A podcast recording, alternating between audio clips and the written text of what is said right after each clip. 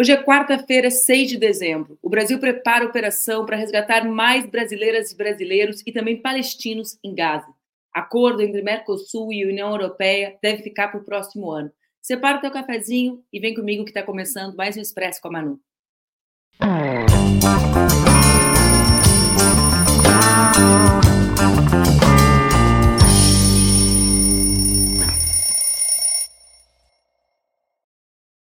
Bom dia, bom dia, bom dia. Está no ar mais um Expresso com a Manu, meu programa que acontece entre segundas e sextas-feiras, às 8 horas da manhã, aqui nas redes do Ópera Mundi, com transmissão simultânea nas redes Ninja. O Expresso, você já sabe, pode ser acompanhado ao vivo ou pode ser acompanhado depois e também na versão podcast. Não esqueçam de compartilhar, indicar para os amigos, para as amigas e para todo o pessoal que vocês acharem que pode acompanhar não só o Expresso, mas o conjunto de programas aqui do Ópera Mundi. Tem vários programas que podem ajudar a galera a entender algumas coisas melhor, né, gente? Tem um pessoal que está precisando entender as coisas melhor. Então, com o cafezinho, café pronto. Ó, o Paulo já respondeu, nem perguntei, o Paulo já está chegando afiado. A Jana sempre é a primeira a entrar. Jana, eu fico feliz quando eu te vejo, que eu sei que a gente já está junto tomando o nosso cafezinho. Cafezinho passado, Hoje eu estou precisando de café, gente. Precisando de café, não só para ficar acordado, mas para encarar o dia. 6 de dezembro, lamentavelmente, eu não estou com a trilha de Natal. Eu queria uma trilha específica para o Natal, vocês não sabem. Eu queria entrar todo mês de dezembro, até as férias do Expresso, com uma trilha natalina, mas não rolou. O pessoal achou que não era apropriado. Vamos falar hoje sobre algumas questões antes do nosso convidado de quartas, Luiz Maurício, entrar para conversar. A primeira questão é justamente sobre a notícia que o embaixador do Brasil na Palestina, Alessandro Candeias, informou ontem que um grupo de 74 pessoas, composto por brasileiras e parentes, já está em Rafah, cidade na fronteira entre Gaza e o Egito. E eles estão à espera de autorização para deixar a região.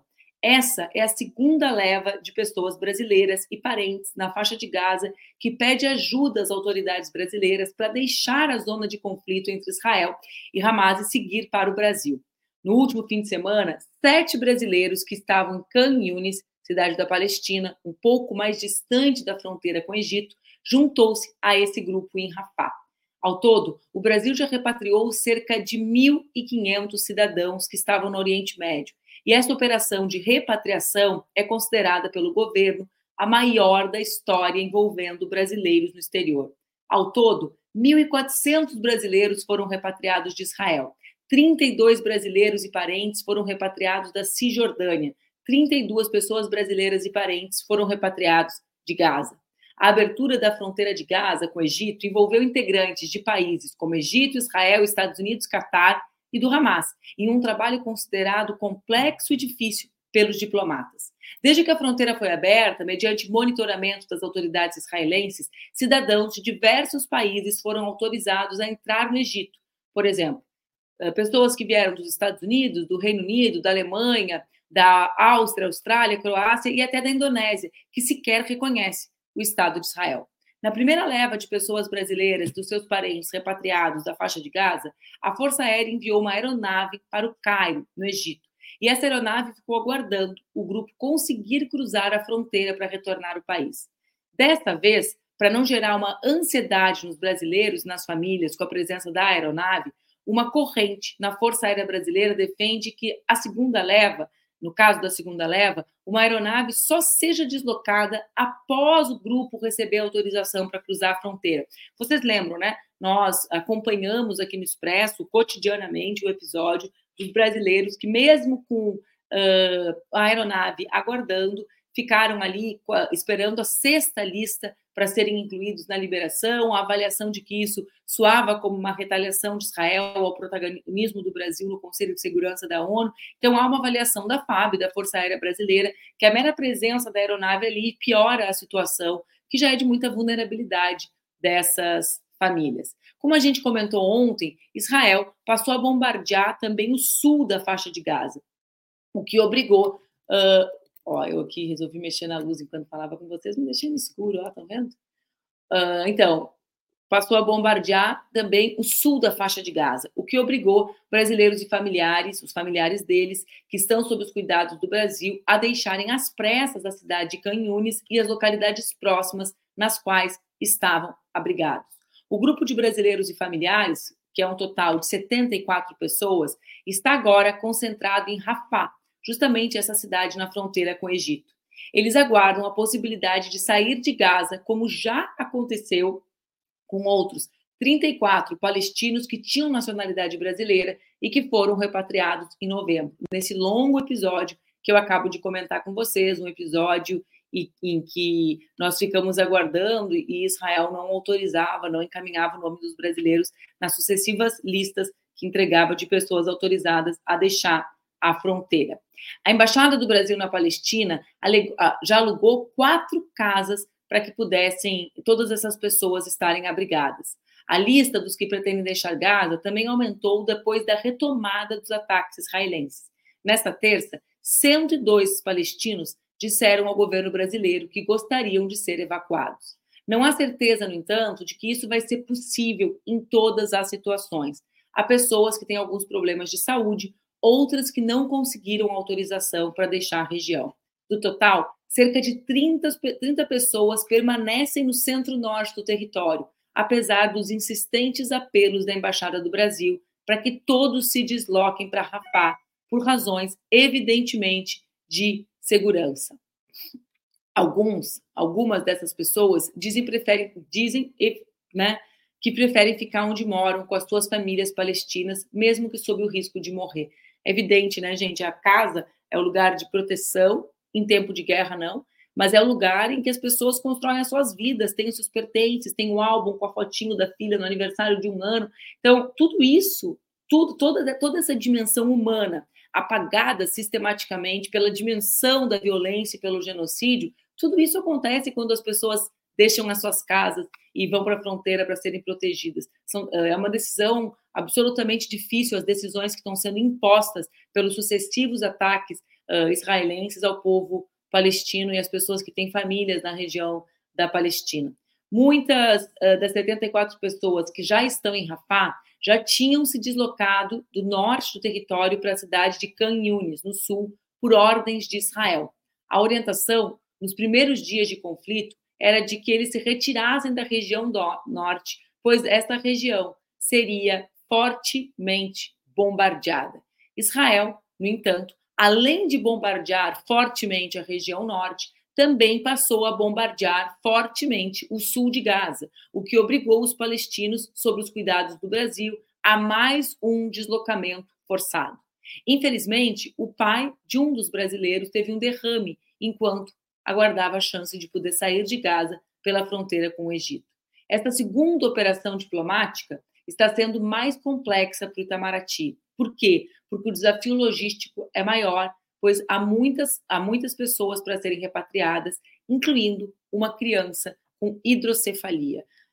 Eu fico imaginando toda a situação, né, a, da, da, a lógica dessas famílias, as pessoas que têm as coisas corriqueiras da vida, né? A pessoa tem um derrame, é algo que acontece nas famílias, é algo que acontece nas vidas das, das famílias. Só que só nove hospitais estão funcionando, né? 20% apenas, 25% dos hospitais continuam abertos depois dos hospitais terem sido atacados, atingindo completamente a estrutura deles via aérea e depois com os equipamentos destruídos pelos soldados israelenses, conforme solda uh, relatos que nós trouxemos ontem. Então, é de, uma, é, é de uma verdadeira barbárie o que nós estamos assistindo.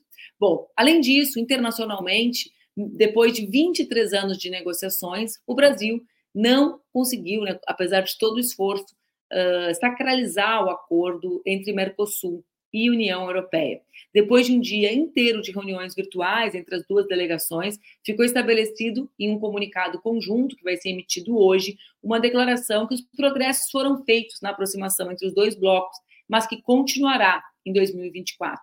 Contudo, os negociadores de ambos os lados têm muita dúvida de que pode existir um entendimento. Do lado do Mercosul, a presidência vai ser assumida pelo Paraguai, que já deixou claro que isso não é uma prioridade. Um dos principais argumentos para os paraguaios é que a questão ambiental imposta pelos europeus não agrada ao país. Segundo os negociadores, se o presidente de Lula de fato quiser celebrar um acordo, vai ter que conversar muito com as autoridades paraguaias para convencer o nosso país vizinho a seguir em diálogo com os europeus.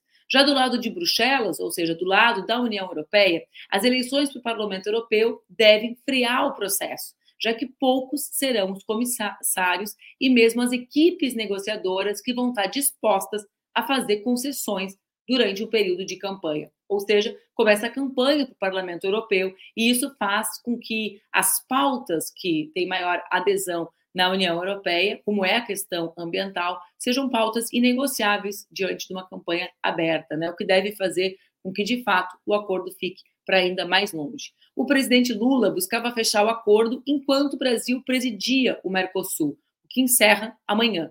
A gestão de Jair Bolsonaro fechou um entendimento em 2019, mas o processo ficou completamente paralisado diante da recusa da União Europeia de aceitar a política ambiental negacionista do governo de extrema-direita no Brasil.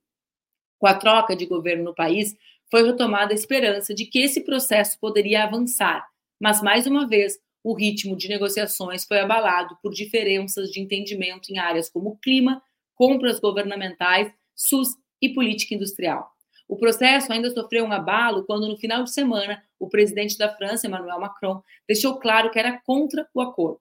O presidente Lula tentou convencer os alemães e a própria comissária europeia de que era importante manter o processo.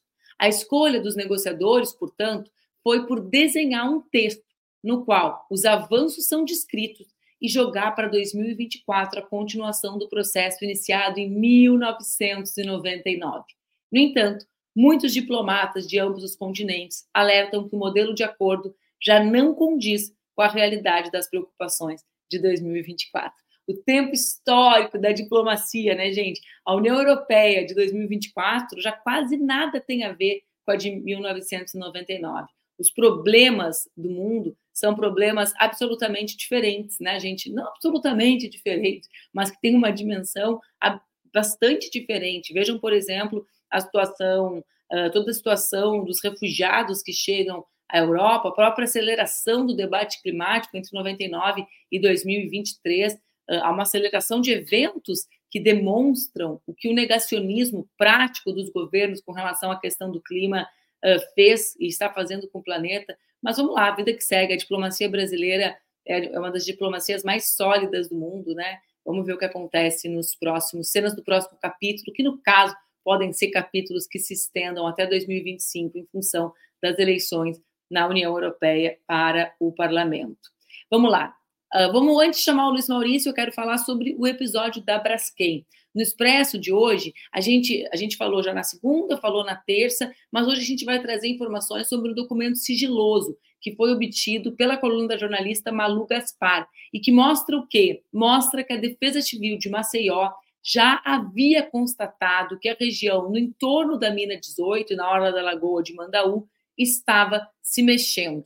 Isso muito antes de tornar a informação pública. Ou seja, a prefeitura da cidade, uh, conduzida por, o, pelo prefeito do PL, sabia que a movimentação do solo vinha aumentando desde o final de setembro, dois meses antes de tornar a informação pública, em 29 de novembro. Além disso, o Ministério Público Federal está apurando irregularidades na extração da areia, que está sendo usada para preencher a cavidade das minas da Braskem. Ou seja, tem o primeiro crime ambiental e o segundo, né? Pode estar em andamento justamente agora. Relatórios da Agência Nacional de Mineração, da ANM, que acompanha desde 2020 o planejamento da mineradora para fechar as 35 cavidades que operavam as margens da Lagoa de Mundaú, apontam que a Braskem levou quase dois anos para definir o fechamento da mina 18 com areia, mesmo método usado em outros oito poços. A empresa alega que cumpriu as recomendações das autoridades, contudo, o preenchimento dessa mina nem começou. A operação estava prevista para o dia 25, quatro dias antes da Defesa Civil de Maceió emitir o alerta de risco de colapso. Esse caso é impressionante, senhoras e senhores, porque porque uh, também demonstra a falta de responsabilidade do poder público diante da iminente tragédia com a população, com as mulheres e os homens trabalhadores que vivem nessa região, que ocupa cerca de 20% do território da capital alagoana. É um, uma verdadeira, um verdadeiro absurdo, uma verdadeira loucura. O Luiz Maurício está por aí? Hoje ele acordou me perguntando se a gente já estava de férias. Eu achei que fosse. Bom dia, pessoal. Bom dia, Manu. Bom dia, todo mundo. Achei que fosse. Eu, assim, tá tudo estranho hoje. Tô liberado, mas não tô. A Manu não. Não, e aí quando tu me mandou a mensagem, Manu, eu pensei assim: não, é para março, bebê. é outro problema, é outro problema. Não, não, não, vem fala uma coisa dessa. Agora, tá, final do sexto mês, a gente entra nessa janela de atenção. Qualquer coisa eu fico ligado nesse. Não, nesse... mas não tem que ficar ligado, porque a Fernanda tá linda, tá maravilhosa. É que eu vi ela com aquele barrigão, o cara perder a conta da semana. Não, não, no final do sexto mês agora. É, daqui a pouco tem ultrassom, para caso vocês queiram saber, vocês público, daqui a pouco tem ultrassom. É, é sempre uma ah, emoção. É hoje? É hoje, é hoje, hoje. Por isso que você está com essa camisa bonita? Não é, porque tem que ir bonito, porque o pai tem que estar tá, tem que tá jeitoso no, no, no do lado da mãe. No assim. final do sexto mês, a pessoa já consegue ver várias coisas. Eu, por exemplo, vi, vi na hora, assim, eu lembro que o médico olhou e falou que estômago grande. Estômago grande, nossa, então, então o Francisco então vai ser. Ó, presta atenção, presta atenção. Mal, vamos. Eu quero, eu, olha só, quero te trair um pouco na pauta. Né? Primeiro, com a cara já toma um susto, né? Uh, esse episódio da Braskem é um verdadeiro escândalo, né? Que a gente tem assistido, porque ele tem uma sucessão de, uh, na prática, de, uh, de um lado de negacionismo, de outro de negligência, enfim, ele traz, ele é um pacote completo para a gente ver como a classe trabalhadora está submetida a toda sorte de, de, malfe, de malfeito dos governos mesmo, né? Quer dizer, essa, essa notícia da coluna da Malu Gaspar de que a prefeitura já sabia dois meses, cara, dois meses dá tempo de tudo, né, Maurício? No sentido é. da, da, da população se proteger isso é uma constante no Brasil, né? Sempre que o poder público encontra o poder financeiro, ele sai correndo e deixa o povo de lado a morrer a míngua. Sempre. Isso não é só no caso dessa, dessa região. Acontece em Porto Alegre, acontece em São Paulo, acontece no Rio. Sempre no Brasil, quando o poder público sente que vai contrariar interesses. E eu me lembro muito bem de uma máxima do Olívio Dutra, ex-governador do Rio Grande do Sul: governar é contrariar interesses. E atualmente a gente vive essa situação que as pessoas, quando o poder público vê que vai contrariar os interesses econômicos, ele sai correndo, ele abandona. A gente está vendo isso na questão das privatizações. Ah, o poder público tinha que ir para cima das empresas que não estão prestando serviço. Aí o poder público diz: nós estamos também muito magoados e muito chocados, nos colocamos do lado da população. Não, o poder público não é para oferecer empatia para a população. O poder público tem que agir para evitar que essas coisas aconteçam. E quando elas acontecem, porque às vezes acontece, mesmo fazendo tudo que é necessário, o poder público tem que ajudar a punir as empresas para que sirva de exemplo pedagógico para as outras, porque a gente tem a sensação nessas, nesses problemas ambientais que a gente está revivendo. A gente teve Mariana, a gente teve Brumadinho, e assim a gente vai indo. Cada, cada hora, cada ano, a gente muda a, a paisagem no, no noticiário mas ao mesmo tempo tu fala da relação né, de, de, largar, de largar fora, ao mesmo tempo quem assume toda a responsabilidade uh, civil né, com a população é o poder público, ou seja, aquela turma que fica defendendo a ausência do Estado, né, Maurício? Quem arca com as consequências, que vai ter que arcar com o fato de 20% do território da cidade ficar abandonado, e o que significa esse vazio urbano gerado para seja para aumento de criminalidade, de violência, seja as redes sociais e comunitárias que vão ser desfeitas, porque as pessoas não moram numa casa, elas moram numa comunidade. É difícil falar isso, né? É explicar o que, que significa morar no lugar. Morar no lugar não é só a casa que tu entra, é a escola que teu filho frequenta, é, é a tia que cuida do teu filho pela vaga de creche né, no nosso país. Tudo isso, o prejuízo disso tudo, não vai ser assumido pela iniciativa privada, vai ser assumido pelo poder público e pela sociedade e com pressão da iniciativa privada, que sempre, quando acontecem essas tragédias, reclama da ausência do Estado. Aí, como tu falou, muito interessante isso. O Estado tem que ser cada vez menor. Mas aí, quando as consequências de um Estado ausente aparecem, essas empresas pedem a presença do Estado e jogam no colo do Estado coisas que o Estado não tem mais como fazer, porque é, a gente viu uma matéria esses tempos de que a cidade está tomada por ratos. Ratos. Porque a cidade teve que ser evacuada e os ratos tomaram conta. E aí, dentro da matéria, tinha lá um comentário de alguém, de uma empresa importante, dizendo assim: essa questão a gente passa, afinal de contas, para a, a, o poder público que tem a função de fazer a limpeza pública do local. Então você vai, você danifica aquela região, você estraga a vida das pessoas, você acaba com o tecido social, porque é muito importante. Aí pegando, pegando um pouco do gancho da Joyce Bert da, da, da semana passada na Flip, é, que a gente comentou muito, é, as cidades não são apenas as cidades, elas são as nossas cidades, onde nós vivemos, onde nós criamos nossos afetos e as nossas histórias. Então, quando a gente destrói isso, porque a gente precisa fazer extração de riquezas, com o argumento de que assim se pode viver melhor, quando a gente faz isso, a gente impossibilita que as pessoas consigam, no futuro próximo, entender por que diabos a gente precisa de empresas fazendo coisas para a gente ver melhor, se a gente está sempre vivendo pior por causa dessas iniciativas. Então, acho que é, é, é muito apavorante que a gente sempre tenha que falar desse tema, mas, contudo, todavia, é muito interessante que a gente possa deixar claro que questão ambiental não é frescura questão ambiental não está não é inimiga dos empregos, que o pessoal gosta de jogar a gente contra a geração de empregos, né? Porque essas cidades agora terão um grande problema econômico para resolver, essas cidades terão um grande problema de desemprego e essas cidades nem serão mais cidades propriamente ditas. E isso impacta economicamente, impacta nos empregos. Então, questão ambiental é tudo isso. A gente mostrou as imagens ontem dessa região de Maceió, que equivale a 20% do território, né? E as imagens são imagens de Chernobyl, assim, quer dizer, é o abandono total. Mas quando eu te falei, Mal, que eu ia trair a pauta, é porque, além de falar do caso da Braskem, eu quero falar de um, de um assunto que tu não recebeu ali, que é a premiação do Jabuti. Ah, então, mas aí é legal. Aí, eu tenho todo, tudo anotado aqui, vou jogar Tem aí? Não, tudo, não, não, anotado a pauta de ontem. A do ah. Jabuti tá na minha cabeça, a do Jabuti tá sempre comigo. Ah, eu queria que tu mas me conta, tu viu os resultados todos? Claro, claro. Que, claro. Não, eu não vi, eu vi hoje de manhã, né? Porque aquele horário. Não, eu vi, eu vi, eu tenho que ver. É trabalho, gente. Aqui é trabalho. Não, viu, ok, tudo bem, mas eu preciso dormir. Naquele horário que saiu os premiados, eu já estava roncando. Eu vi Ah, mas é edição, né, Manu? A, a, a, pessoa tem que ter a relação com a edição. Sou editora, tem que fazer isso aí. Depois a Manu ia perguntar como é que eu ia dizer que não vi. Exatamente. Ah, não, mas me conta, não. E me conta do. Me conta o que, que tu achou da premiação. Eu estou refletindo ainda sobre ela. Não, então, tem, tem é, é, as redes queimaram ontem à noite com essas discussões, porque existe uma conclusão óbvia a partir do que aconteceu ontem, de que o grupo identitário, como nos chamavam, como chamava a literatura das mulheres, as sapatas dos negros, dos, de tudo que eles podem é, é, nos rotular, é, que estava com muito poder no campo, a partir de uns quatro mesinhos aí, a gente vem sofrendo muitos ataques. E o Jabuti não é um ataque, não estou dizendo que as pessoas ganharam o prêmio, não deviam merecer o prêmio, mas a foto o retrato que ficou de premiação confirma a sensação de que a onda está passando e nós vamos voltar a ter os mesmos agentes premiados, os mesmos, as mesmas pessoas ganhando espaço na mesma no, no, no cenário é, é, cultural brasileiro.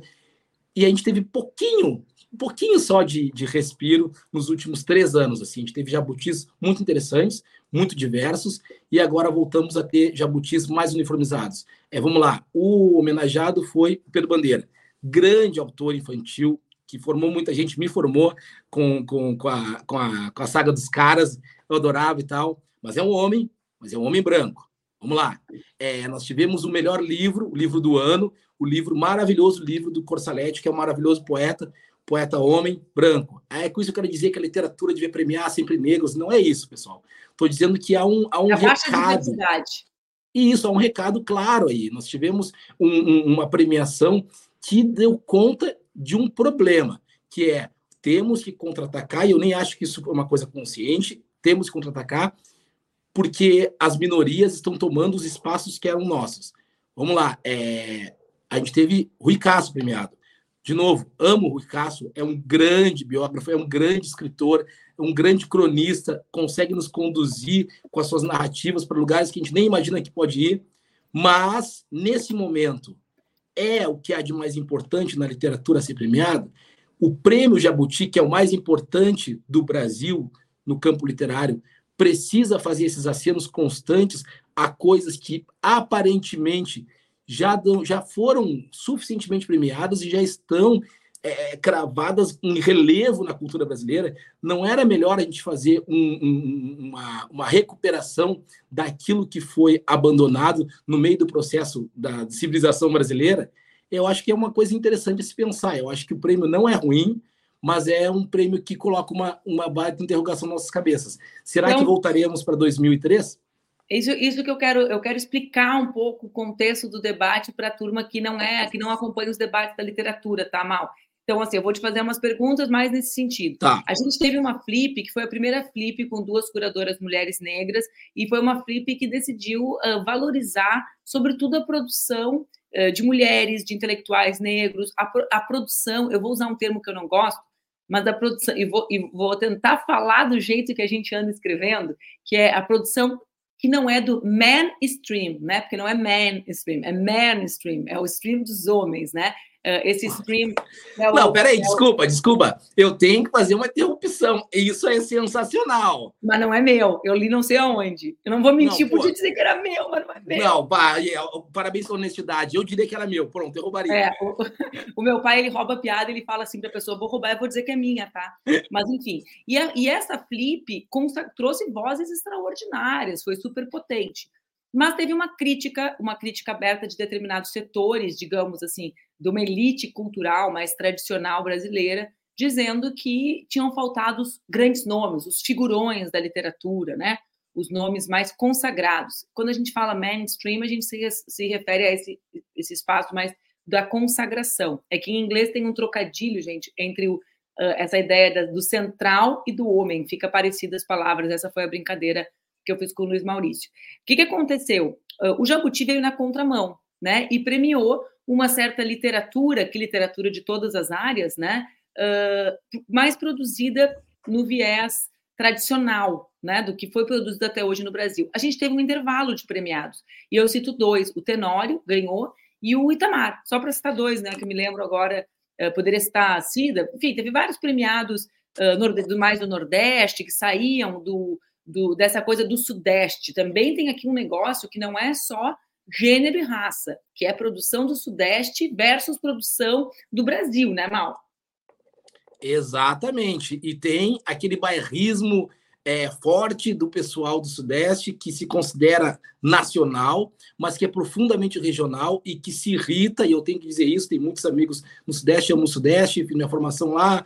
Entretanto, todavia, contudo, existe uma irritabilidade crescente com essas forças periféricas que estão ganhando destaque no debate. É, essa sequência é muito interessante que tu fez e recuperou aí. O Itamar, a Cida, aliás, a Cida tem um livro incrível, dois livros incríveis, o que ganhou o prêmio e o, e o que concorreu esse ano, Araras Vermelhas, maravilhoso. Ela é uma pessoa maravilhosa também, diga-se Maravilhosa. É, aí, e aí tem o Jefferson. Vamos, vamos pensar assim, é, para gente, nós aqui do lado de cá do balcão, vimos a Flip com muito bons olhos, porque era a primeira vez que a gente via pessoas que não eram contempladas de maneira maciça pelo grande mercado, tomando os espaços de prestígio e de valorização simbólica. Para a gente isso era muito bom. Mas a gente falhou na ideia de que, na percepção de que as pessoas que foram retiradas desse espaço para dar lugar para essas novas iam ficar irritadas, muito irritadas. E isso foi uma falha nossa, uma falha de todo o nosso, o nosso grupo que pensa essas coisas. A gente pensa que o Brasil é melhor do que o Brasil é. Isso aconteceu no caso do Bolsonaro, na primeira eleição. A gente achou que o Brasil não fosse cometer esse mau passo, que os conservadores de direita não iam se abraçar com a extrema direita, mas abraçaram. A gente achou também que os críticos da, da, da, do identitarismo fossem fazer uma crítica um pouco mais sofisticada, que a gente pudesse ter um debate um pouco mais fértil para que o Brasil melhorasse. Erramos nisso. O Brasil não tem debates sofisticados. Aqui é baixo da linha da cintura. E isso aí se, se, se, se revela cada vez mais verdade. A gente tem que se acostumar a lutar na lama. E o campo editorial, que sempre foi um campo que se autodeclarou um campo neutro de, de, de questões sociais, um campo neutro, a gente conseguiu provar que não é um campo neutro. A gente não está mais naquele ponto de que a gente tem que pensar que os autores têm lugar de fala. A gente conseguiu provar com esses movimentos que os autores têm lugar de fala, que as editoras têm lugar de fala, que elas têm um compromisso com esse país atrasado que a gente quer destruir. E aí elas vão, a gente vai ter que tomar uma decisão. Ou a gente destrói esse sistema para mudar essas coisas, ou a gente se abraça com ele e diz, bom, Mas esse, jabu, esse jabuti fez o Maurício ficar militante. Eu, eu tô muito, eu tô muito irritado. Porque, olha que interessante, eu recebi uma mensagem. Não, é porque, desculpa, Mal, só porque a gente teve avanços muito significativos muito, na produção literária muito. do Brasil nos últimos 20 anos. A gente já falou muitas vezes sobre isso, né? A gente atribui muito isso à lei de cotas. Eu e tu já falamos várias vezes sobre isso, né? De como as cotas revolucionaram os produtores e os consumidores da literatura brasileira. E aí essa disputa em cima que sempre incompreende como a gente não está falando de identidade, a gente está falando do povo. O problema é que a elite editorial brasileira não, não gostou, o cheiro de povo ficou muito forte, mal. Isso, e é, é, é interessante porque, do ponto de vista prático, essas iniciativas eram resultado econômico, essas iniciativas melhoraram o campo, ampliaram a nossa base de leitores e leitoras. Então, são iniciativas que deram certo na planilha de custos elas só não deram certo na cabeça das pessoas que precisavam se manter no poder e que estão lutando arduamente para ocupar esses espaços para sempre. É, eu, eu que eu recebi um e-mail, aí o e-mail era mais ou menos assim: é, agora a literatura, só, a literatura só se debate sobre coisas de gênero e raça. Eu gostava antigamente quando a literatura só falava do humano. Olha que interessante. Sempre que a gente pensa na literatura branca masculina, é universal. Quando a gente começa a pensar na literatura dos outros, aí ela fica particular e tem que ser excluída. A literatura eu... sem cor é literatura branca. Não é meu também, eu podia dizer que era meu, mas eu li na internet ontem, porque o Estadão fez um editorial dizendo que a lista de livros, sempre, sempre o Estadão, né, gente? Já não deveria dar credibilidade para eles, mas eles fizeram um editorial falando sobre o vestibular da FUVEST, porque a FUVEST fez uma lista só com autoras mulheres dizendo que era militância. E a pessoa disse assim: que engraçado, dezenas de vestibulares, a lista foi só homem, e aí para vocês era literatura. Quando é só mulher, é militância. Isso é revelador. E eu não vou parar de falar sobre isso, Maurício, porque essa semana todo mundo fez carinha de nojo para o vídeo do bolsonarista lá dizendo que ia cometer necrofilia, né? Uh, todo mundo fez carinha de nojo. Só que aquilo é a expressão escarrada desse processo de submissão das mulheres à lógica de violência do Estado, não é verdade? Então, assim, é bom que as pessoas vejam. Quando a gente fala aqui, ó, o Brasil é um país que odeia mulheres, eu vou lá nos meus comentários assim, nossa, tu está muito radical, nossa, tu está muito exagerada. Aquele vídeo é a expressão do que significa um país que não quer enfrentar de frente aquilo que estrutura a sua desigualdade, esse racismo cruel, né, que é a origem do pacto do, do, do Brasil moderno, né, e o machismo, a misoginia, o ódio às mulheres. E eu acho que, que na literatura é uma. Não é só na literatura, na literatura, na indicação para o Supremo, na nomeação dos ministros. Quando o Brasil retoma, digamos, né, rompe o período do governo do Bolsonaro, do Bolsonaro aí percebido equivocadamente por muitos como uma pausa no pacto institucional brasileiro, não foi um pause. Atenção, é errada essa avaliação. Mas quando retoma a, a normalidade democrática, entre aspas, na cabeça de alguns, aí esses temas, eh, nesse pacto da normalidade democrática, não há espaço. Né? Por quê? Porque alguns têm a tese de que somos nós, as mulheres, os negros, ou seja, o povo brasileiro, os responsáveis pela polarização. E sim, nós somos, né? Porque diante de um país em crise, não tem lugar para todo mundo. E no nosso país tem que ter lugar para 99% das pessoas, né, Maurício? Não para 1% dos milionários que querem se manter, inclusive na literatura. Isso é absurdo, porque o único espaço em que esse discurso não poderia colar é o espaço da literatura. A gente vai lá e coloca o texto do Antônio Cândido, mestre Antônio Cândido, o direito à literatura. A gente vai lá e dá aulas dizendo que as pessoas têm o direito à literatura, que a literatura, a fabulação é um direito que elas têm assim como o saneamento básico, a gente coloca em. Ih, Luiz Maurício caiu. Tiraram do ar. Será que ele voltou? Te derrubaram. O capital, te derrubaram, abutres me tiraram do ar. Mas quando a gente fala que é um direito é, é, é básico a literatura, a fabulação, a gente fala isso nas aulas, a gente fala isso um tempão nas aulas. A gente pega o Antônio Cândido e diz: olha, ele estava certo. Mas na hora de pregar é uma coisa, na hora de praticar é outra bem diferente. Na hora de colocar os nossos curadores tirar os curadores homens e colocar as curadoras mulheres, na hora de ver um line-up de um festival e dizer, puxa, isso aqui é novo mesmo, essas pessoas são vozes interessantes. Aí a gente sai correndo pro colinho do colonial, dizendo assim, eu quero a minha, a minha feira de volta, eu quero o meu festival de volta, eu quero o meu jabuti de volta, eu quero o mundo como era antes. Mas, gente, o mundo como era antes, isso é um sintoma de um problema seu, problema grave de inadequação com as demandas que estão aí, que estão cada vez maiores. A gente viveu isso em 2013 muito claramente. A gente interpretou 2013 como se fosse uma grande manifestação contra o nosso governo perfeito e que a gente estava com um problema de comunicação. Não é assim que funcionam as coisas. Nós temos que entender, agora, trazendo para o campo da literatura, que tem pessoas muito insatisfeitas com as mudanças que esse país fez. E são mudanças que antes não tinham dado tanto resultado. Era muito difícil. Eu fiz PUC em 99. Na PUC de 99, na Letras, tinha apenas. Lá. Isso, tinha apenas dois negros na minha, na, no meu curso. Fabrício e eu. Não sei onde é que anda o Fabrício, abraço para ele, mas eram dois só, 99. Quando eu fiz o mestrado, já era 2007, eu vi uma multidão de pessoas negras.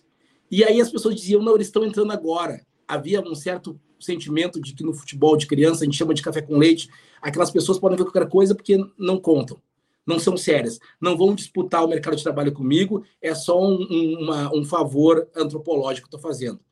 É, passou o tempo. E agora nós estamos disputando os postos de trabalho, nós estamos disputando as curadorias dos grandes eventos, nós estamos disputando as direções das grandes editoras. E aí como é que fica? Ah, não, então a gente tem que parar essa inclusão, porque uma coisa é a inclusão social para ajudar pessoas, outra é a inclusão social para fazer um Brasil mais justo. Isso a gente não quer. E, e certo, as pessoas não querem, a gente entende, mas a gente quer. E a gente vê nas populações, ao longo do lugar onde a gente anda, a gente vê que esse movimento não vai ceder. Não adianta fazer um jabuti, que é um prêmio prestigioso, que é um prêmio lindo, caber numa norma absolutamente equivocada de não conversa com o mundo atual. E essa não conversa não é uma rendição. Eu não acho que o Jabuti seria mais diverso se ele tivesse uma curadora mulher ou se premiado da noite fosse uma mulher trans. Não é isso que se trata. Mas a sensação de que são respostas que colocam a literatura em segundo plano que usam o texto literário para dar é, é, recados para grupos é, ditos é, é, é, identitários. É como se os autores brancos, homens, estivessem sendo instrumentalizados para nos agredir e os seus textos estivessem sendo subjugados para mandar recado para nós. E a gente não precisa de recado, porque a gente sabe muito bem o que esses grupos pensam, porque a gente foi criado no seio desses grupos e a gente sabe muito bem que isso, pela literatura isso, que eles produzem. E a né, gente não quer destruir ninguém, porque isso é uma coisa muito clara. A gente não tem nenhum complexo de auto-ódio. E parte de nós é literatura branca, é literatura ocidental, é literatura masculina. A gente nunca quis destruir isso. A gente só quis garantir que fosse apenas parte de nós e não o nosso todo. Que bom essa tua fala final. Eu fiquei pensando, tu ficou falando, a gente nunca quis destruir isso, a minha cabeça faz assim. Fala por é, ti. É, não, mas é o meu lugar de não, fala, é mais, mais, mais, suave do que essas radicais aí. Não, é piada, mas assim, mal. E eu acho que é bom que a gente faça as pessoas pensarem sobre essa conexão da transformação do Brasil, provocada pelo acesso ao ensino superior também, o acesso ao ensino superior materializado e a possibilidade de acessar o ensino superior, porque a gente viu, por exemplo, que nesse período de crise, Temer e Bolsonaro, há uma queda de inscritos na universidade, nos vestibulares, né? Que tem relação com o desalento, com a desesperança, com a falta de perspectiva. Então, a perspectiva de poder entrar na universidade e entrar na universidade faz com que as pessoas se dediquem mais ao estudo. A universidade no Brasil é o lugar de disputa de poder real, o templo sagrado da elite. O templo sagrado da elite não é a Basílica de Aparecida, são as universidades, são os espaços em que elas concentram o poder. Qual o poder? O poder de conhecimento, das relações que perpetuam né, uh, o poder em poucas mãos. Então, por que, que eu estou te falando isso? Porque eu realmente acho que mesmo uma galera nossa não tira desdobramentos do impacto de lei de cotas. Quando a gente fala assim, ah, tem que democratizar a universidade, a gente não está falando só da realização do sonho do menino negro que vai ser cotista. A gente está falando sobre a possibilidade desse menino produzir um país diferente, né? A partir da origem dele. Então, essa, essa literatura que eles tentam chamar de literatura identitária é uma literatura com identidade com a classe trabalhadora brasileira. Quem lê Jefferson Tenório não vê apenas um homem negro escrevendo sobre coisas de um homem negro, vê um homem negro escrevendo sobre a vida da classe trabalhadora atravessada pela violência e não sobre o rococó, né? Não sobre os banquetes com, com porcelana. Então, eh, na verdade, eh, esse, eh, esse processo que eles chamam de identitário foi um processo de popularização, de vínculo com a identidade nacional, sobretudo na, na literatura, nas produções, nas produ na, no resultado né, escrito, né, no registro histórico do momento que a gente vive. É por isso que essas contradições estão acontecendo um pouco silenciosas. Nem foi tão silenciosa, porque o enfrentamento que a Fernanda e a Milena sofreram na Flip foi direto, né? Direto e reto, digamos assim. Porque a Flip, né, Mal? A Flip tem aquela coisa, é para ti, né? O cara caminha ali no lugar produzido pela escravidão, mas vai querer ficar debatendo toda vez que abre a mesa dizer nós que estamos caminhando nessas pedras carregadas por escravo. O pessoal gostava de caminhar nas pedras sem pensar nisso, né?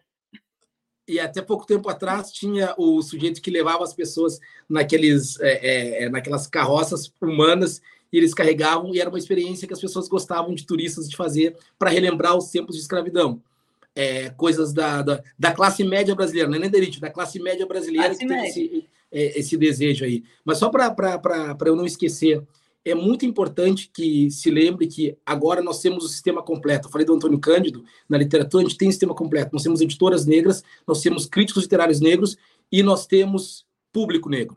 Então, assim, é, matemática simples. Se quiserem excluir os negros do campo editorial brasileiro, vai ter perda financeira de compra de livros e vai ter perda financeira de produção de livros. Hoje, quem sustenta o mercado editorial brasileiro são os negros, nas gráficas, fazendo os livros fisicamente, escrevendo os livros como autores negros e falando sobre os livros nas redes de comunicação é, é, que tem o livro como tema. Então, assim, não dá para frear esse, esse, essa locomotiva da história. Não dá para voltar para fazer inverter a ordem e fazer com que ela vá até 2003. Nós não vamos voltar a 2003, nós não vamos dar passos atrás apenas porque as pessoas são irritadas.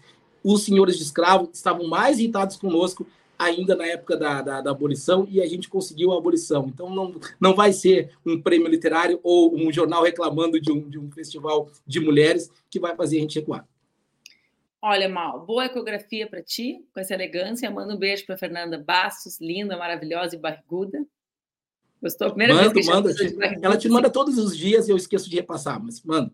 Manda um beijo, um beijo grande, obrigada, viu? E a gente não tá de férias, as férias é só depois do dia 15. Tu não vem antecipar essas férias porque tu não tá em licença paternidade. E quando for licença paternidade, nós vamos discutir o teu direito, com base em quê? ah, isso é verdade, é, isso é um tá tema interessante. Obrigado, gente. Obrigado, Manu. Foi ótimo. Beijo. Até. Valeu. Gente, o Expresso de hoje fica por aqui. A gente se encontra amanhã, quinta, com a Mara Moira, maravilhosa, que eu acho que já voltou de Guadalajara, porque a Mara está fazendo assim: uma semana ela faz uma quinta em Paraty, na outra semana ela faz em Guadalajara, as feiras literárias mais chiques do mundo. Nossa convidada vem para comentar o Jabuti também, que agora eu vou dar uma botada de lenha nessa fogueira. A gente se encontra amanhã, às 8 horas, aqui no Expresso com a Manu, para conversar sobre os temas do dia. Um beijo, fiquem bem. Oh.